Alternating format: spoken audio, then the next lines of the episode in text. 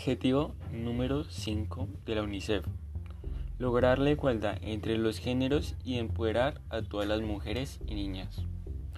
La igualdad de género no es solo un derecho humano fundamental, sino uno de los derechos más fundamentales y esenciales para construir un mundo pacífico, próspero y sostenible.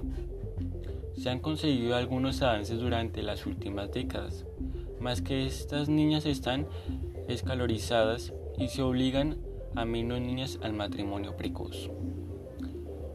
Hay más mujeres con cargos en parlamentos y posiciones de liderazgo, y las leyes se están reformando para fomentar la igualdad de género. A a pesar de todo esto, todavía existen muchas dificultades.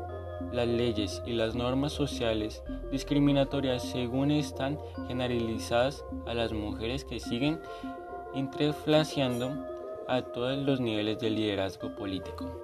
Uno de cada cinco mujeres y niñas entre 15 y 45 años afirman haber sufrido violencia sexual o física a menos de su pareja íntima en un periodo de 12 meses. En efecto, la pandemia del COVID-19 podría reventir algunos casos y se han alcanzado en materia de igualdad de género y derechos de las mujeres. El brote del coronavirus y las desigualdades existentes para las mujeres y niñas a nivel mundial desde la salud y la economía hasta la seguridad y la protección social. Las mujeres desempeñan un papel desproporcionado en las respuestas al virus. Inclusive hay muchas mujeres trabajadoras sanitarias en primera línea y como cuidadoras en el hogar. El trabajo de cuidarnos no remunerado en algunas mujeres ha aumentado de manera, de manera significativa.